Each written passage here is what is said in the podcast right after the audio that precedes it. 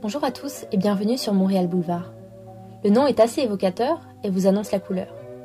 Je suis Aurélia, j'ai 24 ans, je suis architecte et j'habite à Montréal. Dans ce podcast, je souhaite vous partager mon expérience à Montréal depuis 7 mois, mais pas que. Depuis que j'y vis, je ne cesse de découvrir des petites perles qui me font vibrer et que je souhaite vous partager sans plus attendre. Aujourd'hui, je reçois Sarah Baudouin, la fondatrice de Jibou, une marque québécoise d'accessoires de mode. Jibou, c'est le surnom que lui donnait son père quand elle était petite. Avec Sarah, nous avons parlé d'entrepreneuriat, de tricot, de suivre son instinct et bien d'autres choses. Donc euh, bonjour, aujourd'hui je suis en compagnie de Sarah, euh, la fondatrice de, de Jibou, la marque Jibou qui est une marque d'accessoires pour cheveux, c'est comme ça qu'on peut le, le définir euh, C'est plus que juste des accessoires pour cheveux en fait, je dirais que c'est des accessoires qui se portent et qui sont pas des vêtements. Parce qu'on a aussi toute la gamme qui, est tricotée à la main par les retraités qui sont des tucs foulards mitaines. Donc c'est pas pour les cheveux, mais dans ce cas-ci, dans, le cas de cette collection-là, c'est plus pour se garder au chaud. Donc, euh, des accessoires, euh, des accessoires pour euh, toute la qui se porte. Euh, Est-ce que tu pourrais nous, te présenter dans un premier temps et nous présenter la marque que tu as fondée? Oui. Donc, euh, mon nom, c'est Sarah Baudouin. Puis, j'ai j'ai fondé l'entreprise Jibou en 2014. à la base, c'était principalement parce que j'avais vu un engouement pour un modèle de tuc que je m'étais tricoté moi-même. Ça faisait en sorte que mon entourage en avait voulu, j'en avais vendu plusieurs, euh, mes amis, famille. Donc, euh, suite à la, à la discussion avec un de mes amis, il me disait, bon, mais t'as un produit, pourquoi pas le lancer en ligne pour voir qu'est-ce que ça donne. Puis euh, finalement, l'année suivante, ça a vraiment bien fonctionné plus que beaucoup plus que ce que je pensais. Puis j'étais débordée par la demande. À ce moment-là, il n'y avait aucune structure. Euh, donc, euh, le concept a été prouvé à ce moment-là, puis ça m'a motivé à pousser puis à continuer à développer cette marque-là. Et euh, est-ce que tu peux nous parler un peu de ton parcours? Parce que j'ai lu quelques trucs sur Internet. Oui. C'est assez intéressant, enfin, l'histoire vraiment, ton parcours universitaire qui t'a mené à ça. Oui. Euh, ben, je sais pas si c'est intéressant, mais en fait, c'est que je, je pense que j'ai un, parcours atypique en même temps. Je pense que c'est quand même c'est quand même habituel dans le milieu de l'entrepreneuriat de pas avoir un parcours linéaire. Oui, c'est sûr. Euh, j'ai étudié en architecture. Euh, j'ai terminé un baccalauréat dans ce domaine-là. Puis je me voyais pas, euh, en fait, j'ai travaillé un an, puis je me voyais pas continuer dans ce domaine-là. Mm-hmm. Puis finalement, euh, c'est suite à, euh, c'est suite, je suis allée, suite à beaucoup de réflexions, je suis allée à HEC Montréal faire une maîtrise, mais sans savoir vraiment que j'allais finir entrepreneur. C'était plus pour m'ouvrir des portes euh, pour changer un petit peu de domaine, changer d'air. Mm-hmm. euh, puis euh, c'est à la deuxième année euh, de ma maîtrise que j'ai lancé l'entreprise.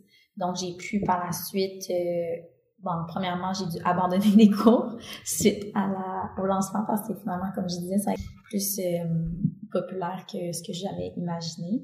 Puis j'ai pu faire ensuite durant la session d'été puis de, de de printemps mon projet supervisé là-dessus, ce qui m'a permis d'approfondir certaines connaissances avec euh, la littérature mm. qui était euh, disponible à ce moment-là.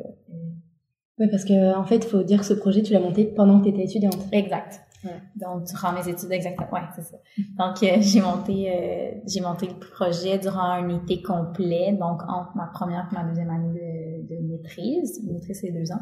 Puis finalement, j'ai terminé ma maîtrise en cinq ans finalement, plutôt que deux, étant donné que j'avais des euh, ben l'entreprise prenait toute la place donc mhm. euh, voilà pourquoi tu as choisi de, de créer, euh, donc comme tu disais, des, on, on pourrait dire des accessoires, des vêtements, mhm. ce genre de choses, plutôt qu'autre chose en fait finalement? Ben, en fait, vraiment le projet est né grâce au tube tricoté.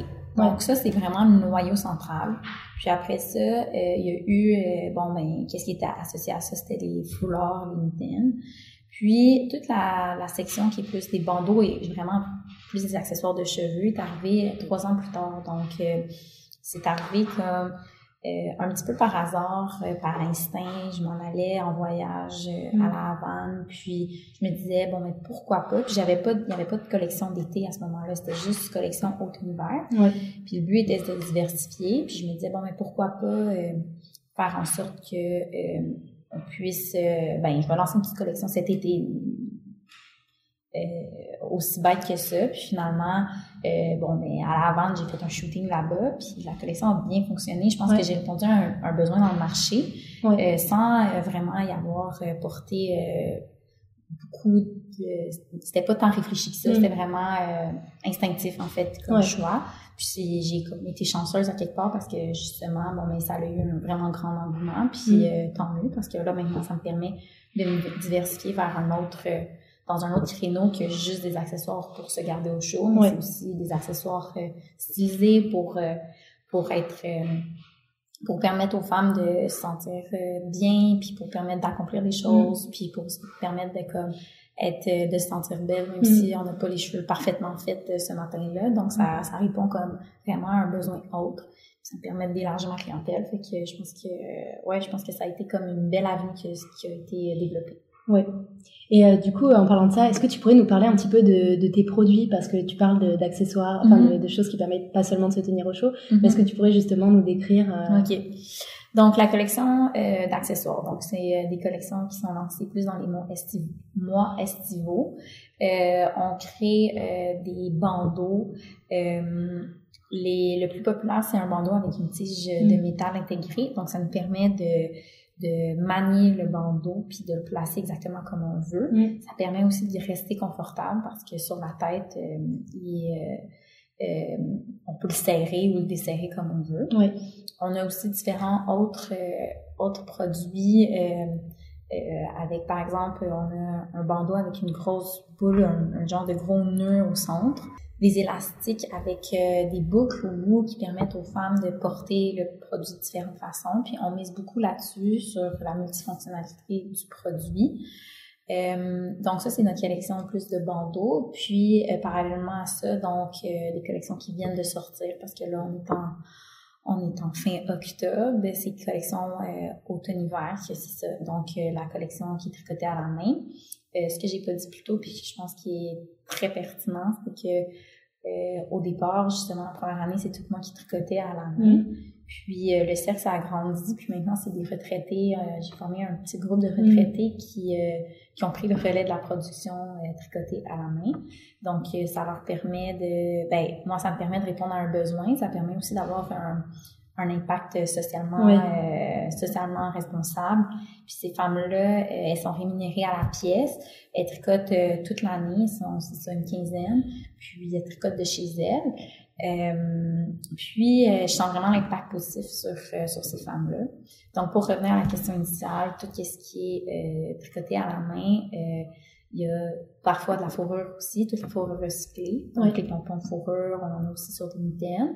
Puis, on a également une collection qui est faite à l'interne de l'entreprise, qui est faite, qui est comme une collection de d'automne qui se veut être cousue Mm. non tricoté, donc euh, plus abordable aussi, mais mm. des petites tuques plus légères. Donc euh, c'est grosso modo ce qu'on offre comme produit. et, euh, et aussi, vous, il me semble que vous utilisez des matières éthiques. Est-ce que tu pourrais nous en parler un petit peu? Donc tu as parlé de la fourrure recyclée, mais toute votre autre matière. Donc la laine, c'est de la laine qui provient du Canada. Mm. La laine, tu veux quand même une, une matière qui est renouvelable.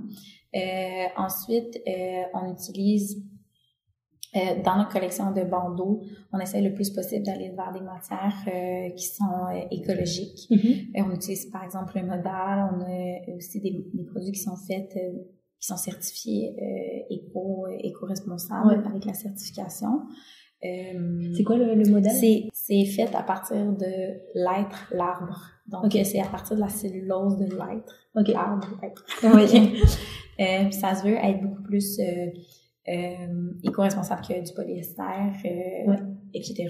Ça utilise moins d'eau, mais tout ça, à chaque fois que je l'explique, je sens que je maîtrise pas bien le sujet. Mais ça permet de résumer un petit peu aussi. Hein. Oui, mais ce que je peux dire, c'est que c'est ça. On essaye le plus possible. Par contre, on se fait, j'ai vraiment de la misère à trouver euh, une gamme de produits euh, pour l'automne puis pour l'hiver mm. entièrement euh, plus écologique. Euh, sur le marché, je sais pas si c'est le marché montréalais de l'accessibilité aux produits qui est plus difficile, mais j'estime que ça doit être à la grandeur de la planète que c'est difficile d'avoir mm. accès à des tissus euh, qui sont euh, qui sont durables et qui sont qui se veulent écologiques. Donc je, je, fais face à ça, je suis prête à payer plus cher pour le, mm. pour le, le, produit, pour le tissu, euh, mais j'en trouve pas, j'ai de la misère à en trouver. Okay. que, oui, c'est des cotons, ça va.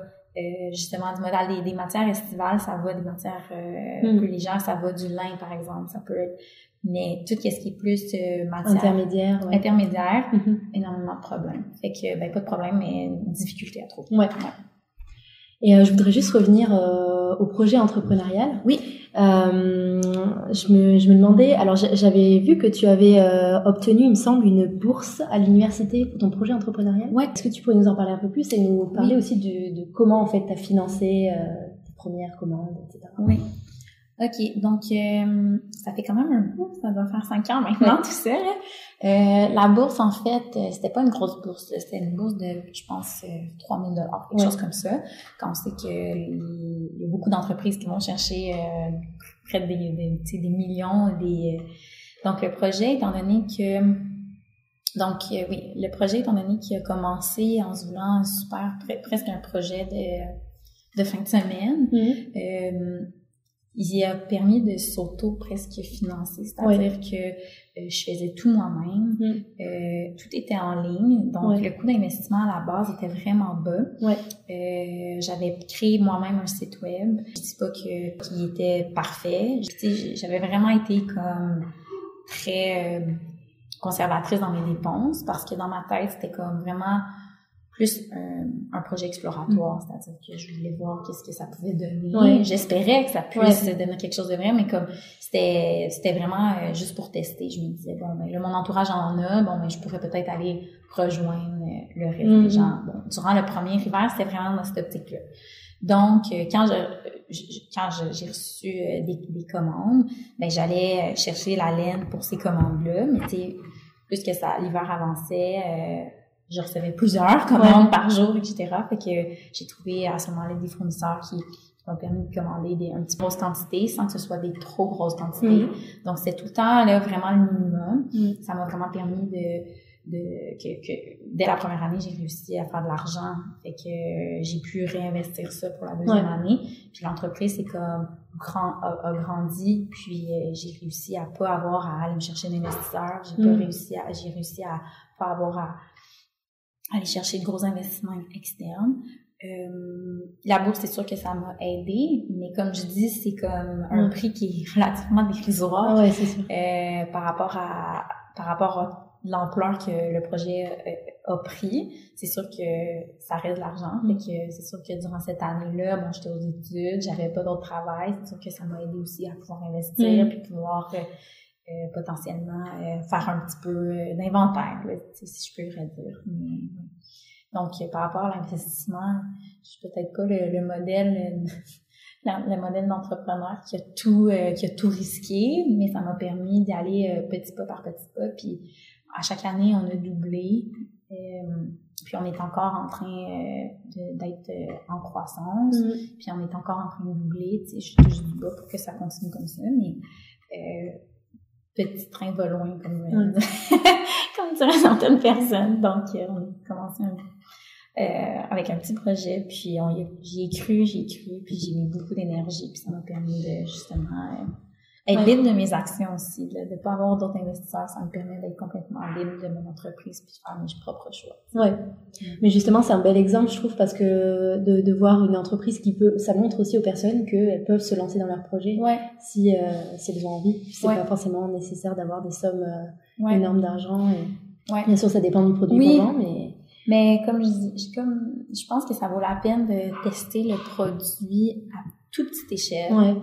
Puis après ça, une fois qu'on a la preuve que le produit fonctionne, comme j'ai fait la première année, euh, dans, euh, les quatre mois que l'hiver a pu durer, une fois qu'on a la preuve que ça peut fonctionner, ben là, on peut se mettre en branle et dire, OK, bon, ben, parfait, on va changer, oui, on va changer le site web, on va investir mm. là-dedans, on va investir dans des relations de presse, on va investir dans le marketing. Mais au moins, le produit, on sait qu'il est fiable, puis on sait qu'il y a, il y a de l'attraction sur ce produit-là, mm. puis ça reste que c'est ça le plus important, le produit. les autres choses aussi sont importantes, les autres aspects, mais... T'as un produit qui marche, qui est de qualité. Après, le reste est plus euh, simple à faire que l'inverse. un produit qui est pas de qualité. Exact. Et justement, euh, est-ce que tu peux nous expliquer un petit peu comment t'as fait pour faire connaître ta marque? Parce que j'ai lu quelques petites choses à propos de ça. Euh, je sais pas ce que tu as lu, là, euh, parce que peut-être qu'il y a des choses que je pense que j'ai oubliées, mais moi, ce qui me vient vraiment à l'esprit dans cette question-là, c'est de c'est vraiment les réseaux sociaux qui ont mm-hmm. fait la différence. Euh, dès le départ, euh, l'entreprise était sur Instagram. Puis ça a été comme le petit lancement du début. C'était comme, j'ai annoncé à mes amis euh, sur Instagram, puis sur Facebook. J'ai créé une page, j'ai créé un compte Instagram. Donc, à très court terme, dans les premières semaines, c'est ça qui a créé de l'attraction. Puis après ça, euh, j'ai eu la chance, puis euh, j'ai eu la chance que il y a eu des blogueurs qui euh, il y a une, une blogueuse en particulier Sarah une blogueuse de Québec qui avait reçu après Noël une qui avait reçu durant Noël une tuque puis ça fait en sorte que la tuque elle en a parlé parce qu'elle l'aimait beaucoup. Elle en a parlé sur son blog. Puis ça, ça nous a donné un deuxième souffle après, après le temps des fêtes. Tu sais, comme on pensait que c'était terminé, mais elle, elle nous, a, elle nous a vraiment fait connaître grâce à ce post-là. Puis tu sais, c'était rempli d'amour, puis on n'était même pas rentré en contact avec elle. c'était vraiment, vraiment d'elle-même, quoi. Exactement. Mm. Fait que je dirais que ça, c'est le noyau qui a fait en sorte que la première année, oui, OK, ça a été prouvé. Puis après ça, mais c'est sûr que il y a eu... Euh, il y a eu après ça différents, euh, différents euh, aspects qui ont été poussés pour que ça continue, c'est-à-dire euh, d'autres, mais des collaborations que là, nous, on mm. est allé de l'avant. Euh, on, a, on a eu des articles que soit que c'est nous qui avons approché les journalistes ou vice-versa, c'est eux mm. qui ont entendu parler du concept. C'est sûr que le principe avec les retraités, évidemment, euh, le concept avec les retraités euh, stimule beaucoup, euh, je pense, sa curiosité. Ça fait en sorte que, euh, justement, les gens, il y a une histoire derrière chaque produit. Oui, c'est ça. Surtout pour Noël, je pense que ça fait en mm. sorte que ça nous aide beaucoup aussi de se nous faire connaître, ce concept-là qui est comme inhérent au, au projet. Parce que j'avais aussi lu que tu avais fait des tubes pour des équipes de sport. Également, c'est vrai. C'est ça que je trouvais... Euh... C'était ça que voulais que je dise. C'était une super bonne idée. Oui, c'est vrai. On a, avec l'équipe du Québec, c'est vrai, on avait fait. Euh, puis on avait eu aussi des commandes de Rouge FM. Euh, Rouge FM, c'est. Rouge FM, c'est une radio à Montréal. Donc euh, oui, c'est vrai que euh, les, les, équipes sportives, je pense que l'équipe du Québec ou l'équipe du Canada de ski avaient eu leur truc. Puis je fais du ski, fait que c'était un petit peu. ouais c'est un petit peu instinctif pour moi de, les approcher. On a fait aussi beaucoup de trucs pour des euh, commandes de... C'était des commandes pour le 24 heures de tremblant, donc des, défis sportifs. Là, Quand c'est des équipes, là, tu sais, il y a des années qu'on faisait énormément de trucs pour eux. Mm. Euh, donc, aux couleurs de leur équipe, etc. C'était des trucs sur mesure. Ouais. Oui, non, c'est intéressant. Oui, euh, maintenant, donc vous n'avez pas de boutique physique euh, vous. Non. Mais par contre, vous vendez dans beaucoup de boutiques euh, au Québec. Euh, et comment tu as fait pour euh, référencer tes produits dans la première boutique? Je pense que le premier point de vente dans lequel je suis arrivée, c'est Simons, qui est comme une grande chaîne à Montréal, au Québec en fait. Mm. qui C'est même pas de Montréal, c'est de, de, la, de la ville de Québec, mais ils ont plusieurs... c'est des magasins, c'est très grand, mais ils s'intéressent beaucoup aux entreprises locales. Donc je pense que ben, je suis arrivée dans un bon moment. C'est moi qui, qui, qui, les ai approchés, j'ai écrit un courriel. Puis euh, j'ai rencontré avec mon petit des clients là, après un an. Euh, je connaissais pas grand chose dans l'industrie, mm. euh, mais je voulais, puis j'y croyais. Puis elle, m'a donné une chance. Puis l'année suivante, j'ai eu j'ai eu une première commande, donc ça me permettait de rentrer dans un point de vente euh, mais en fait, c'était plusieurs points de vente parce qu'ils ont plusieurs, euh, plusieurs magasins. Voilà. Mm-hmm. Puis après ça, c'est aller, euh, je, suis allée rencontrer d'autres plus petites boutiques. Je les ai approchées. J'ai une représentante des banques qui maintenant a pris le relais là-dessus. Donc maintenant, Maintenant, c'est elle qui, qui peut aller approcher les boutiques, euh, les magasins. Puis maintenant, on a la chance de se faire quand même euh, beaucoup approcher quand même euh, par les boutiques. Ouais. Donc, il y a des boutiques qui, qui, qui, entendent parler de nous via les réseaux sociaux, par exemple. Mm. Puis là, ils nous approchent, ah, on aimerait ça, avoir vos produits. Donc, c'est comme ça que ça s'est fait. Ouais. on vend en ligne, on vend à les boutiques, puis on vend aussi dans les pop-up qu'on fait. Donc, on fait des, des, marchés éphémères. Oui. Euh, surtout dans le temps de Noël, mais aussi maintenant euh, durant euh, l'été. Oui. Mais c'est vrai que je vous ai beaucoup vu durant l'été, régulièrement dans les marchés. Ouais. C'est d'ailleurs là que je t'avais vu la dernière fois. Ouais, c'est ça. Oui. Euh, puis toi, est-ce que ça fait longtemps que tu pratiques le tricot, euh, la je sais pas, la couture peut-être? Ben, j'ai toujours été super manuelle. Ouais. Donc, j'ai toujours travaillé, j'ai toujours dessiné, travaillé manuellement. Euh, au cégep, je faisais des vêtements. Mais justement, à la fin du secondaire, j'avais appris euh, dans l'autobus à faire une tuque. Puis, euh, c'est ce même modèle-là qu'on vend encore aujourd'hui. Euh, puis, j'avais beaucoup de facilité. Euh, j'avais appris, en fait, sur l'heure du midi, puis j'avais une amie qui me l'avait montré. Puis le soir, je l'avais terminé dans l'autobus, puis là, j'en avais fait d'autres parce que c'était comme vraiment facile pour moi.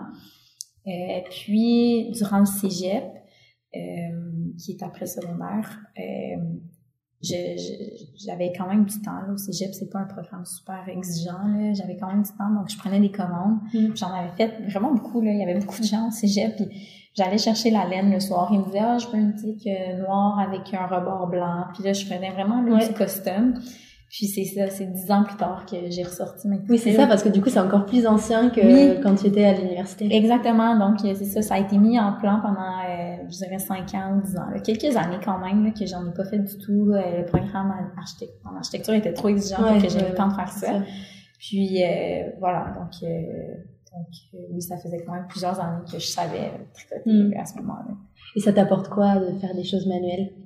Ben, j'en fais de moins en moins, mais j'en fais encore à mon avis, c'est bon pour le cerveau où il y a quelque chose de, il y a quelque chose de méditatif dans mm. soit le tricot, soit dans tout ce qui est manuel. Oui, tout ce qui est manuel en fait. Euh, moi, j'aime beaucoup faire quelque chose de manuel assis, euh, toute seule. Je suis comme dans ma bulle, même si c'est quelque chose de répétitif. Mm. Euh, faire des pompons, j'en fais encore énormément.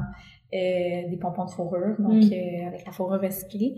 Donc, euh, je suis comme dans ma bulle, soit que je me mets une petite émission, ça me permet vraiment de décrocher. En même temps, j'ai l'impression de décrocher en faisant quelque chose de qui est utile, qui est productif. Donc, tu vois quelque chose qui avance, en fait. C'est pas comme quelque chose d'informatif, oui, intellectuel, très, ouais. Très concret, exactement. Donc, donc ouais, je tricote, je tricote moins, mais ça m'arrive encore de tricoter mm. si on a comme un problème, euh, il nous manque vraiment quelque chose, euh, il y a un problème d'inventaire, bon ben je peux me mettre à tricoter un week-end sans problème. Fait que, euh, fait quoi, je pense que le travail manuel, quand j'en fais, je pense que c'est bon pour une partie de mm. mon cerveau là, qui peut se mettre un petit peu à off. Ouais. ouais. C'est marrant parce que ce, que tu décris, ça me rappelle quand j'étais étudiante en architecture, parce que bon, je suis architecte. Oui, euh, oui. Et, euh, et euh, tu sais, quand tu fais tes maquettes et que tu peux te mettre la radio en même temps et que tu vois que ça avance. Mais c'est comme une partie de, à l'école d'architecture que j'aimais en fait, faire les maquettes. Euh, bon, c'était super précis, là, mais c'était comme un projet qui avançait vraiment devant nos yeux, puis Ouais, non, non, vraiment, clairement, effectivement. Là. Ben, c'est sûr qu'il y a des, il y a des, il y a un parallèle à faire ouais, le parcours architectural puis l'entreprise parce que autant ça a été exigeant mm. de faire mon architecture en sachant que possiblement je voulais pas faire ça toute ma vie. En même temps, ça a été super euh, euh, constructif, c'est-à-dire que j'ai appris beaucoup de choses. Puis tu sais, je pense que c'est, en tout tu me parlais de euh, s'il y avait eu beaucoup d'investissements au départ, mais je pense que c'est une raison pourquoi j'ai pu euh, faire beaucoup de choses par moi-même. C'est mm. pas nécessairement quelque chose que je conseille, mais quand même, j'ai pu faire des choses par moi-même, puis ça paraissait quand même professionnel parce que mm. j'avais trois ans de, de présentation, d'études, euh, puis des trucs qui devaient être parfaitement faits. Ouais, c'est sûr. Donc, j'avais comme, on dirait, de l'expérience sans que ce soit directement dans oui. domaine. Non, c'est vrai, c'est vrai que ça permet vachement de s'ouvrir, je trouve, à plein de choses euh, créatives, en fait. Là. Ah oui, oui, le développement de projet, le oui, c'est ça, le développement de projet, c'est vraiment... Processus itératif, euh, de comme avancer, reculer, aller voir qu'est-ce qu'on a fait au départ, euh, c'est la solution. Puis disons que je suis dans maintenant à vouloir que tout aille vite, mais le, le parcours architectural me me ramène possiblement à comme vouloir faire des choses en prenant le temps de les faire. Ouais. En reculant, en avançant pour mm. pouvoir. Ouais, zoom. Exact, euh, exact. Ouais, ouais, ouais, je vois très bien ce que tu veux dire. Euh, puis comment tu trouves euh, l'inspiration pour tes pour les modèles? Parce que comment ça se passe? C'est toi qui les dessines ou est-ce que c'est quelqu'un d'autre? Ouais, non, en ce moment c'est plutôt moi qui qui qui arrive avec euh, le concept de ce que je veux qu'on fasse. Euh, tout ce qui est tricoté, c'est moi qui décide de A à Z. Parce que c'est moi qui ai développé un peu les, pro, les, les patrons. Ouais. Euh, puis le reste, là, en ce moment, j'ai comme quelqu'un qui, qui m'aide beaucoup pour le développement de patrons. Euh, qui vient travailler à l'atelier. Donc, euh, ça a été vraiment intéressant euh, dans les derniers mois d'arriver avec des idées pour justement pour la collection de bandeaux, mm. donc qui est cousu.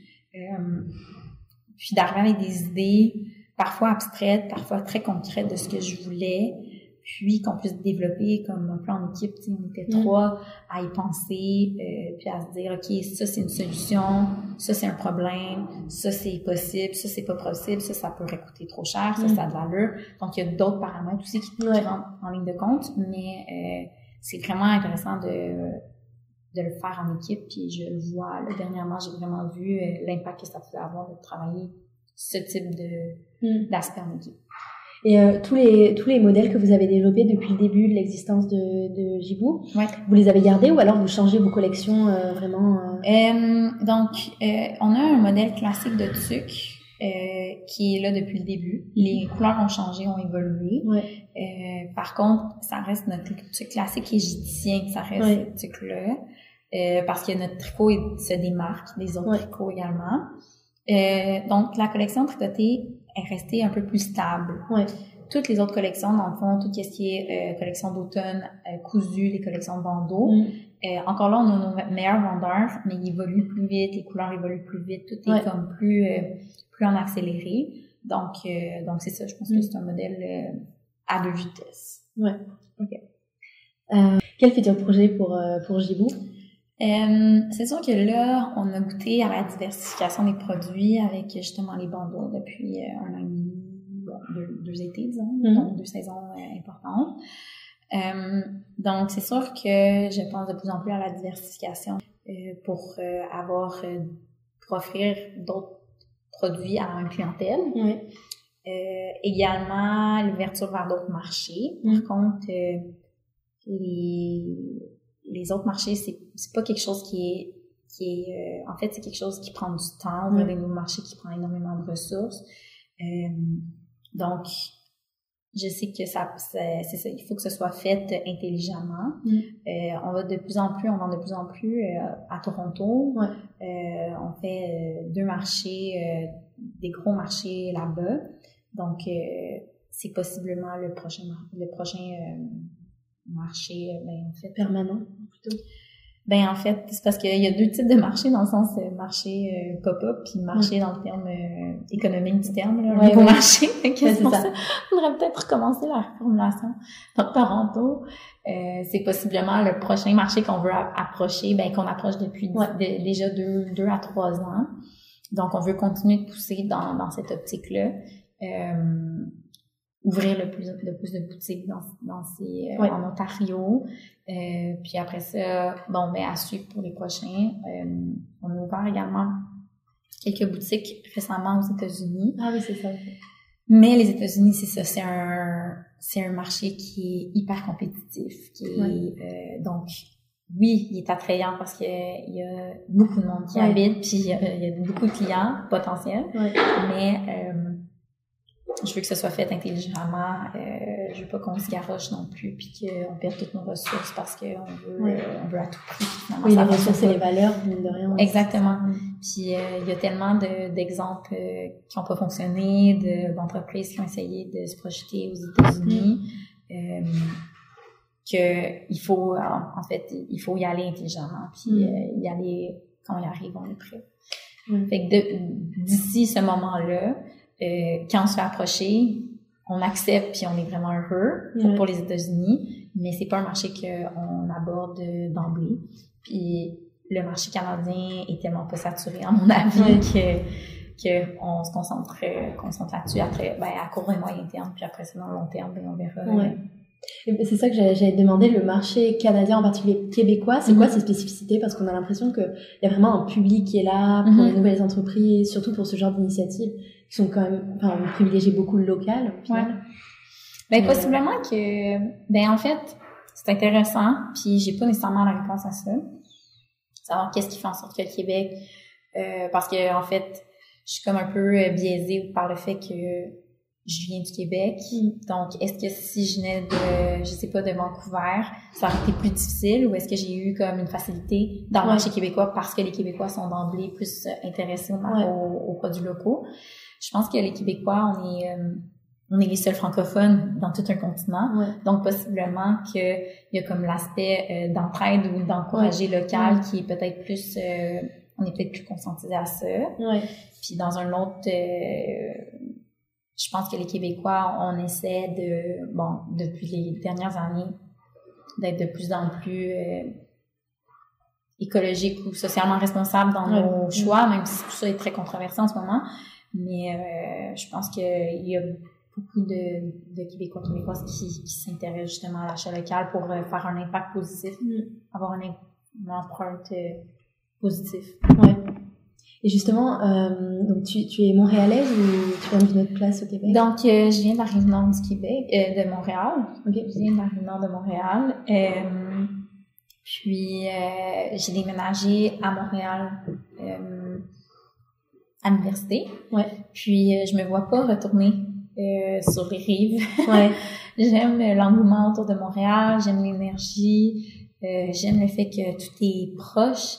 J'aime le fait que euh, je suis chez moi, puis je suis toute seule, par exemple, mais que je sors dehors, puis il y a plein de monde. Ouais, j'aime le fait de comme être seule, mais entourée, je sais pas. Euh, puis je suis retournée euh, pendant, je pense, deux mois euh, habiter sur la rive nord, euh, en deux appartements, en deux déménagements. Puis j'ai trouvé ça vraiment difficile. J'avais l'impression que tout le monde rentrait travailler, puis rentrait travailler, rentrait chez eux, puis qu'il n'y avait pas nécessairement d'interconnexion, je sais pas. Comme par défaut, comme si les gens avaient pas trop le choix. Ouais, je sais pas, il y, avait, vraiment comme un, sentiment de vide. Mm. Euh, puis en même temps, je respecte beaucoup les gens qui aiment ça, il y a pas de problème, mais on dirait que ça me correspond pas. J'allais courir dans la rue, puis je croisais personne, je sais pas, c'est comme s'il me manquait de, de, stimulation, je sais pas. Ouais, comprends. Et, euh, et toi, tu vois euh, Montréal, tu le vois comment dans 5 ans, dans 10 ans, justement Oh, c'est une bonne question. Par rapport à quel... Euh, bah, Par rapport à plein de choses, que ce soit culturellement, que ce soit d'un point de vue entrepreneurial, justement mm. par rapport aussi aux initiatives que tu disais, que les Québécois sont quand même, bah, je pense, pas mal réceptifs, tout ce qui est local, etc. Ouais. Comment tu vois Mais en fait, par rapport à ça, je serais surprise, curieuse en fait, d'en apprendre plus par rapport aux autres aux autres provinces. Tu sais, mm. euh, est-ce que c'est vrai que le Québec encourage plus l'achat local que l'Ontario, que mm. que d'autres provinces? Je sais pas, tu sais, parce que justement j'ai j'ai un billet étant donné que je viens d'ici. Euh, puis après ça, Montréal. Euh, c'est une bonne question à savoir euh, à quoi ça peut ressembler dans cinq ans. Je pense que les Montréalais, en tout cas les Québécois, ils veulent se lancer en affaires. Euh, la nouvelle génération, euh, ça a été euh, montré dans les études qu'ils veulent, ils ont mm. vraiment beaucoup d'intérêt pour le monde des affaires, de l'entrepreneuriat en fait. Donc j'ai l'impression qu'il va y avoir de plus en plus d'entreprises. puis après ça, en espérant que justement le modèle de produits se, sache se réinventer, mm. parce que on est comme, moi je, je, sens que je suis dans une première génération qui a, qui a parti d'une entreprise euh, qui avait pas pignon sur rue. Mm. J'ai parti ça dans mon sous-sol, dans mon salon, mm. tu sais. que probablement que le modèle est en train de se réinventer, mais il va continuer en fait de, de, de, se, de se réinventer pour, mm. euh, pour arriver avec la nouvelle technologie, puis pour que ça reste rentable, puis que donc, euh, donc oui. Puis il y a aussi la place des femmes qu'on n'a pas discuté, mais qui, qui peut être, euh, je pense, euh, intéressant dans ce genre de questions-là, c'est-à-dire que ici, on travaille dans un coworking, puis on est toutes des femmes entrepreneurs, donc on a quatre entreprises. Puis on est toutes des femmes entrepreneurs justement. Puis je trouve qu'on n'a pas, on n'a pas beaucoup de modèles en fait. moi, dans mon entourage, il y a beaucoup de beaucoup d'hommes en affaires, mais il n'y a pas beaucoup de femmes. Puis mm. donc, puis sais, oui, il y en a, là, je dis pas qu'on est les seuls vraiment pas, là, puis il y en a des femmes euh, qui ont mm. réussi, qui, ont, qui sont dans la cinquantaine, puis qui ont réussi à faire leur carrière au complet, puis à monter euh, des belles entreprises. Mais, euh, mais l'idée d'emblée est pas féminin dans, le monde entrepreneuriat. On les met, je sens qu'à Montréal, on les met beaucoup de l'avant, par exemple.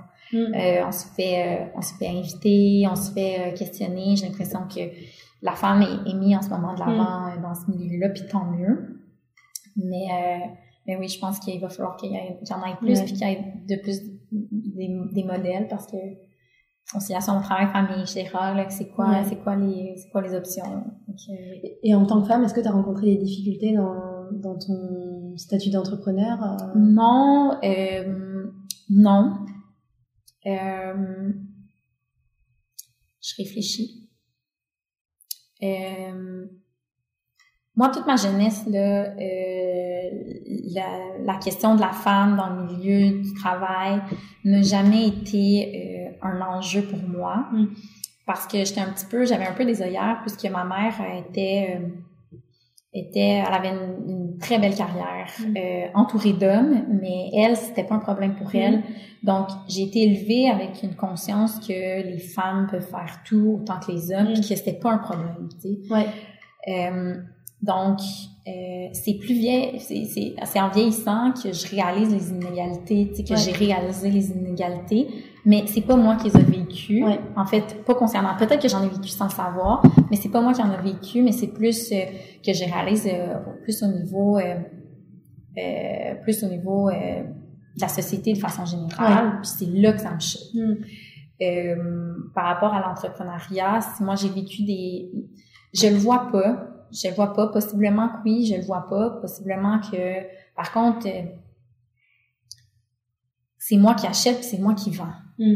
Donc, à quel, tu sais, ça reste la business. Mm. Donc, à quel moment est-ce que, euh, tu sais, puis maintenant, il y a beaucoup de choses qui se font par courriel, mais tu sais, quand j'achète, à quel moment est-ce que moi, je pourrais être euh, discriminée? Discriminée. Parce qu'ils ont envie de vendre leur Exactement, exactement. Puis vente, ben ça reste que je vends un produit pour femmes. Hmm. Donc je dis pas euh, si j'étais euh, dans le milieu pharmaceutique, je dis pas si j'étais dans je sais pas peu importe euh, si j'essayais de vendre sur des chantiers de construction comme en architecture, peut-être que là je le verrais plus, mais j'ai la chance en ce moment d'être comme puis peut-être que mon propos est naïf puis que je justement je je le vois pas ou j'y pense pas présentement puis que ça va me popper dans deux jours puis je vais me dire ben oui, c'est vrai que ça. Hmm. mais je pense que étant donné que j'ai été élevée de cette façon-là, euh, j'arrive avec une certaine confiance, mm. euh, puis je suis pas du tout euh, intimidée par les hommes. Puis encore moins maintenant parce que là j'ai j'ai comme j'ai l'impression d'avoir fait mes preuves. En tout cas, je me suis fait mm. mes preuves à moi-même. Donc quand j'arrive dans une rencontre, puis je suis devant je suis devant un homme, ben je suis pas gênée de challenger. Puis une mm. fois que le challenge est, est amorcé, puis que la question est il y a des questions qui se posent intelligentes, puis des propos qui se donnent de façon intelligente, ben à réfléchir. Ouais, je comprends ce que tu veux dire. Euh, et puis, euh, y a-t-il quelqu'un, une personne ou un mantra qui t'inspire, euh, que ce soit dans ton travail, dans ta vie quotidienne? C'est une bonne question. Euh, personne qui me vient euh, directement à l'esprit. Donc, euh, personne, j'ai pas de personne fort qui hmm. me vient. Par contre, je pense que je peux dire que je suis inspirée par différentes personnes. Euh, par euh, des modèles sur certaines questions. Euh, les femmes avec qui, je, qui, qui, travaillent autour de moi ben, font des choix différents de moi sur certains aspects, puis ça me fait, c'est sûr que ça me fait réfléchir. Mm. Il y a des gens, les gens qui, je, je, je suis très inspirée euh, par les gens qui, qui ont réussi euh, des entreprises puis qui sont allés loin parce que je me dis bah, ben ça me permet de me pousser puis ça me mm. permet donc quand j'ai une discussion avec des gens qui qui sont euh, qui ont réussi dans des milieux ou peu importe ben c'est sûr que ça m'inspire mm. ouais. Et est-ce que tu aurais un conseil à faire passer à nos auditeurs, peut-être qui ont envie de monter leur projet, que ce soit entreprise, entrepreneurial, peu importe? Euh, je pense que la différence entre euh, un projet entrepreneurial et pas de projet entrepreneurial, c'est de le faire. Donc, euh, fixez-vous des objectifs euh, de dans le temps, c'est-à-dire parce que c'est facile de pour faire le projet. Oui. Donc, euh, ça, tout le monde est capable de le faire. Exact. Donc, euh, que ce soit un petit pas à chaque jour, mais qu'il faut toujours que ça avance. Puis, euh, de pas se laisser décourager par euh, l'impression que les gens dans votre entourage ont du projet. C'est-à-dire, en fait, moi, j'ai pas parlé de mon projet, puis les fois que j'en ai parlé avant de le lancer, tous les commentaires que j'ai eus, c'était négatif. Hmm.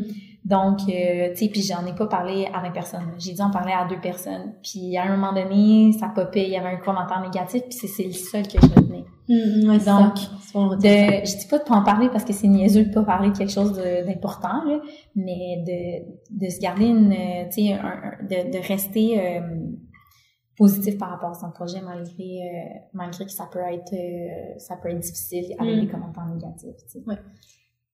Ben, Est-ce que tu aurais quelque chose à rajouter? Euh? Mais non, je pense que euh, on a fait euh, le tour de, de plein de plein d'aspects vraiment intéressants. Alors, en fait, espérons que Oui, non, c'est vraiment intéressant. Puis j'ai pas mal d'amis autour de moi qui adorent euh, Jibou. Ah, c'est vrai? Et, et, du coup, qui ont hâte, je pense, de... Oh, ouais, super! J'espère que je les décevrai pas non, avec non, mes réponses. Au contraire, je pense que vraiment, t'as répondu comme ça, il y a une histoire aussi derrière les produits. Déjà, il y en a une, mais là, c'est encore plus oui. concret, tu vois, pour, oui, oui, oui oui. pour nos auditeurs. Ben, merci beaucoup, Sarah, d'avoir pris le temps. Ben, merci à toi de t'être déplacée puis de ton intérêt aussi euh, pour euh, une entreprise comme ça. Ben, avec plaisir. Au revoir. Aujourd'hui, Jibou est une entreprise qui emploie 5 personnes et 15 retraités tricotent pour la marque qui est distribuée dans environ 70 boutiques au Canada. Merci à Sarah d'avoir pris le temps de répondre à mes questions. Vous pouvez retrouver Jibou sur leur Instagram, Facebook et sur leur site de vente en ligne jibou.ca. Quant au podcast, vous pouvez me retrouver sur Instagram, Montréal Boulevard, sur Facebook, mais aussi sur toutes les plateformes d'écoute.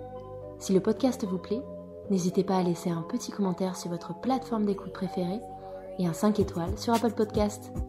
À bientôt sur Montréal Boulevard.